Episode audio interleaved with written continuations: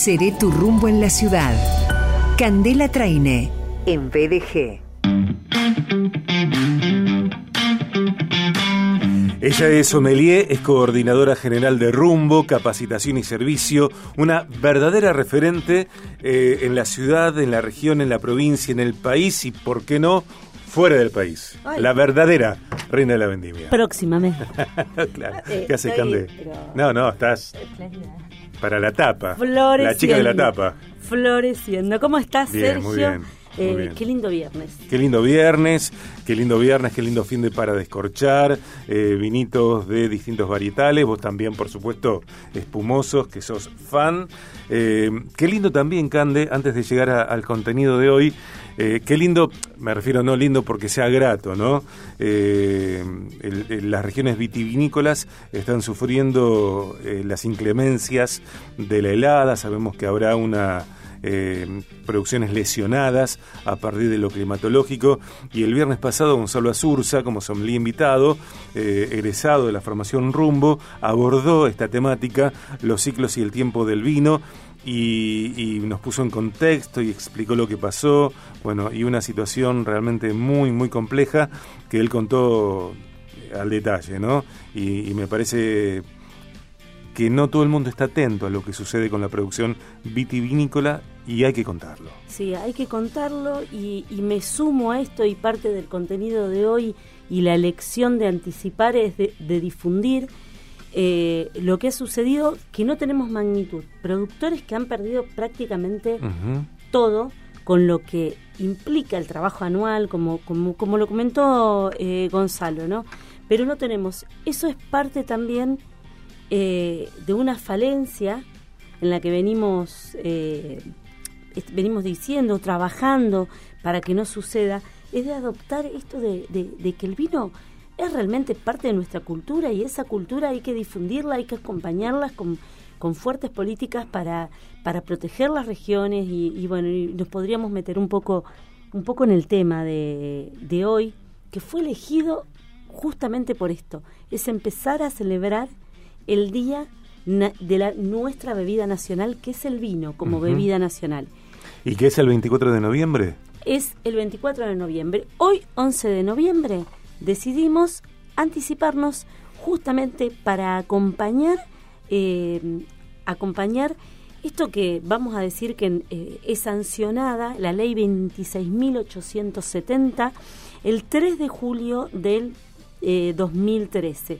Que esto viene porque el, 20 porque el 24, porque el 24 de noviembre del 2010 se firma el primer decreto, el número 1800, que declara bebida nacional. Recién en el eh, 2013 se va a sancionar la ley.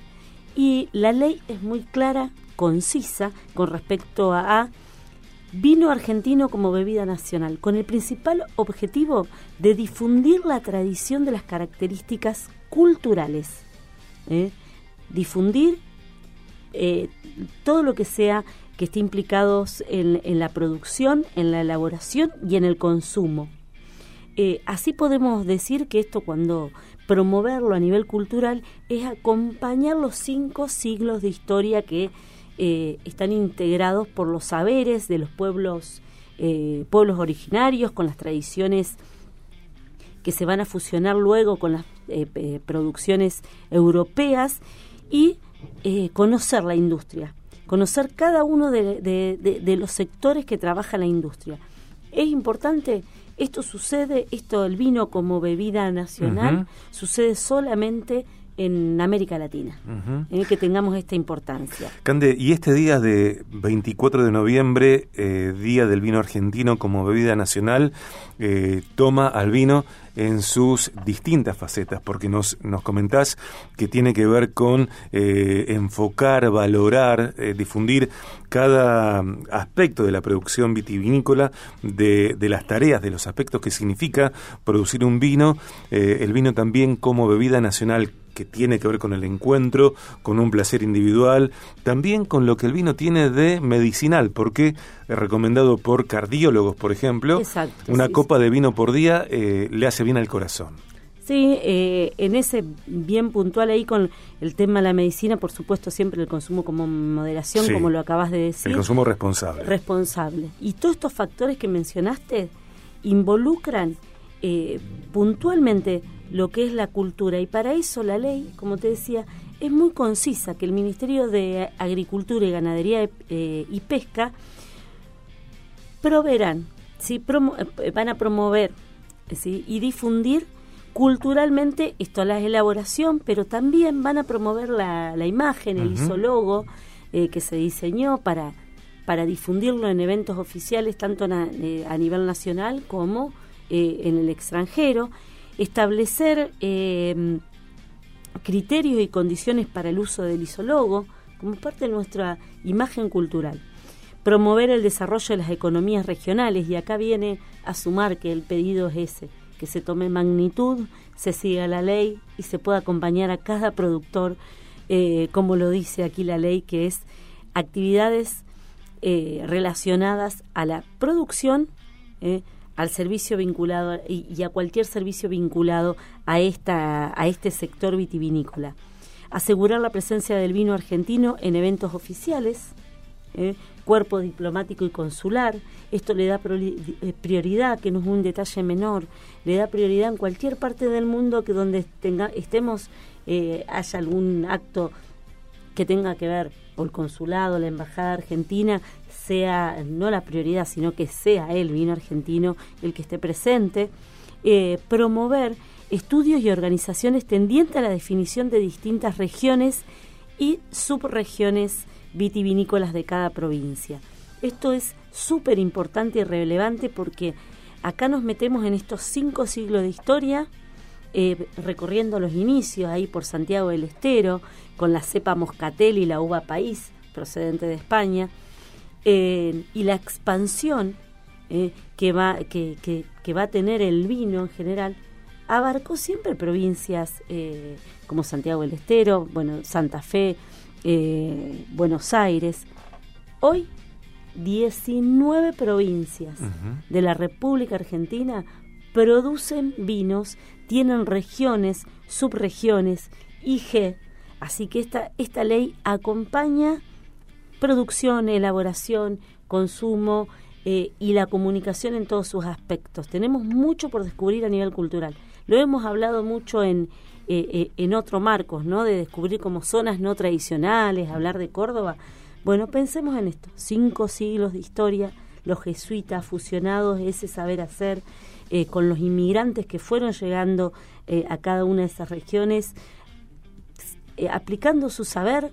Después, siglos después, va a venir Sarmiento, que ahí celebramos el Día del Malbec en abril, con esto de promover el Malbec como nuestra variedad emblemática y así podemos recorrer en comunicación lo que sucede del 2010, 2013, una década antes tal vez, pero hoy más visible, que cada acontecimiento que se celebre, cada acontecimiento que se celebre va a estar vinculado a la difusión y a conocer nuestra cultura. Y esta es la decisión de rumbo, recorrer eh, recorrer este el vino argentino como bebida nacional no solamente no solamente el 24 de noviembre, sino empezar a difundirlos, hacer un 360 en la comunicación y que podamos recorrer. Así que solamente en los próximos eh, encuentros Bebida Nacional, te traje para que hagas una tarea, porque sé que estás ¿sí? Sé que, sé que estás muy enófilo, muy enófilo. Traje una variedad súper eh, convencional. Como el Malbec, nuestra emblema Malbec de, del sur. De Río Negro. Antes de contarnos más detalles, vamos a recordar que Espacio Rumbo está allí en Mitre 577, piso 3, oficina 1, Mitre, entre Urquiza y San Lorenzo. Mitre 577, piso 3, oficina 1. El móvil de Rumbo es 341 5 45 38 41. 341 5 45 38 41. Naveguemos rumboservicio.com.ar. Podemos escribir a través de eh, contacto o a contacto arroba y agenda dos cuentas de Instagram. Empezá ya mismo a seguir arroba rumbo guion bajo capacitación arroba maría guion bajo candela guion bajo traine. Eh, rumbo capacitación, María Candela Traine, dos cuentas de Instagram. estamos hablando de rumbo en el exclusivo rumbo de los viernes aquí en BDG. Seré tu rumbo en la ciudad con un vino un varietal Malbec, que es el, la, la, eh, la, cepa emblemática. emblemática argentina. Nuestra variedad emblemática y vamos a ir descubriendo. La semana que viene te tengo algo preparado de alguna cepa tradicional de Entre Ríos. Ya te voy a contar. Pero este que vas a degustar, esta tarea, es un Saurus de familia Schwader. es una selección eh, especialmente diseñada. ¿Recordás, Sergio? Temperatura sin miedo a heladera, después lo pones en una fraperita, en un balde, un poquito de hielo eh, en la frapera. En la frapera. En la frapera, porque si el vino está entre 12, 13 grados, 14, no necesita que le agregues hielo, pero si le querés agregar hielo, te traigo otro la semana que viene. Cande, hay un sommelier, Diego Di Giacomo, eh, aparece un literal de él en cultura.gov.ar, que, que dice algo que vos decís desde siempre en el programa. Él dice, hay que romper los mitos acerca del vino. El vino debe, ser, debe tomarse de la forma que el consumidor mejor lo disfrute.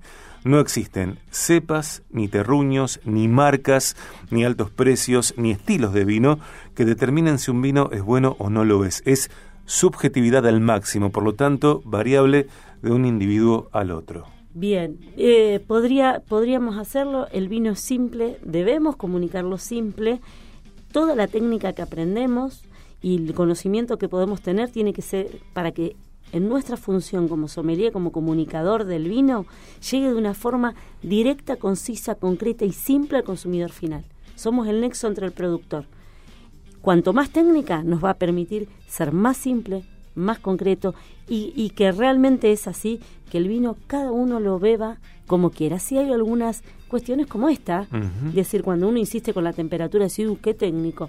Bueno, ponelo en la heladera, pero porque hay, una, hay, hay algo que es objetivo. El vino caliente vas a sentir una expresión alcohol y, y los taninos, la acidez, esa eh, el dulzor que se busca en el equilibrio del vino no se va a ver reflejado en la boca. Y en la boca el vino te tiene que gustar, tiene que saber rico y fresco. Y la condición de la temperatura del vino en el momento del consumo es determinante para eso. Y en muchos casos, no en todos, eh, creo que es así, eh, hay que darle tiempo al vino para que se abra. Para que... Digo, un vino que muchos vinos apenas son descorchados, no están en su máxima expresión. No, y esto hagan el registro ahí de memoria. ¿Cuántas veces hemos dicho abrimos el vino y cuando se está terminando, decir ahora está más rico que antes? Mm. El vino necesita airearse muchas veces, eh, expresarse si está demasiado frío, los aromas y, y los sabores son imperceptibles a la temperatura ideal. Un vino puede expresarse, su tipicidad, aromas, y lo voy a decir después de 18 años de, ejercicio de, la sommelier, eh, me estoy permitiendo tantas cosas. Lo voy a decir así, al vino no le agregan nada. Cuando ustedes sienten que dicen, tiene frutos rojos, chocolate, vainilla, son moléculas similares, descriptores que lo, se asocian para poder describir la composición que tiene ese vino no tiene agregado de frutilla, de nada, de nada. El vino, cada tipicidad tiene una característica y esa característica se expresa muy bien cuando el vino tiene contacto con el oxígeno. Tendríamos que ver los vinos de estilos jóvenes, mm, tal vez no necesitan esta oxigenación, si están pensados así, los vinos de guarda sí, pero lo más importante y volver al origen de la comunicación simple es genera la experiencia. Siempre comento esto. ¿sí? Servite un poquito de vino, déjalo fuera de la heladera, después servite otro poquito con el vino en temperatura y genera la experiencia. Move en forma circular la copa, primero mete la nariz con la copa quieta, abrilo, volvé a meter la nariz, genera tu propia experiencia, porque es como vos dijiste, eh, un vino tiene un montón de factores que van agrupados eh, para que genere cada uno la subjetividad de una experiencia. ¿Cuál es el vino que más te gusta? El, el, vino más rico es el que más me gusta. Exactamente. Y a vos, y vamos a recordar un vino por un lugar, un momento, con quién, una circunstancia. Sí, y, yo eh, le sumo esto, eh, y, te escucho también a vos, por supuesto, eh, no nos conformemos.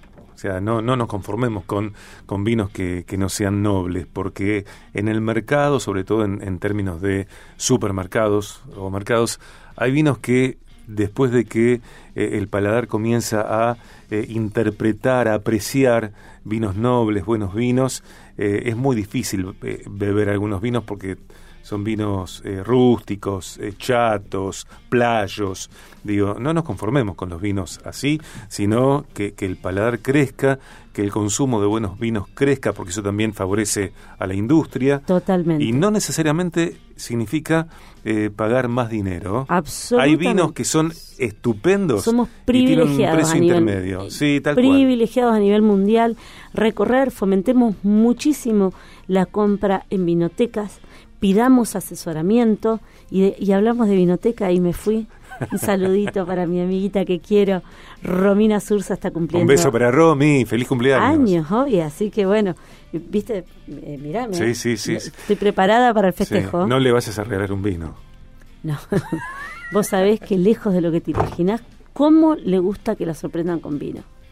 Qué difícil. Bueno, con ese cuento, a mí durante muchísimos años no me han regalado vinos. ¿Pero qué vino se te regala? ¿Qué, qué vino le regalamos a Romy Sursa? Genera, genera mucha emoción.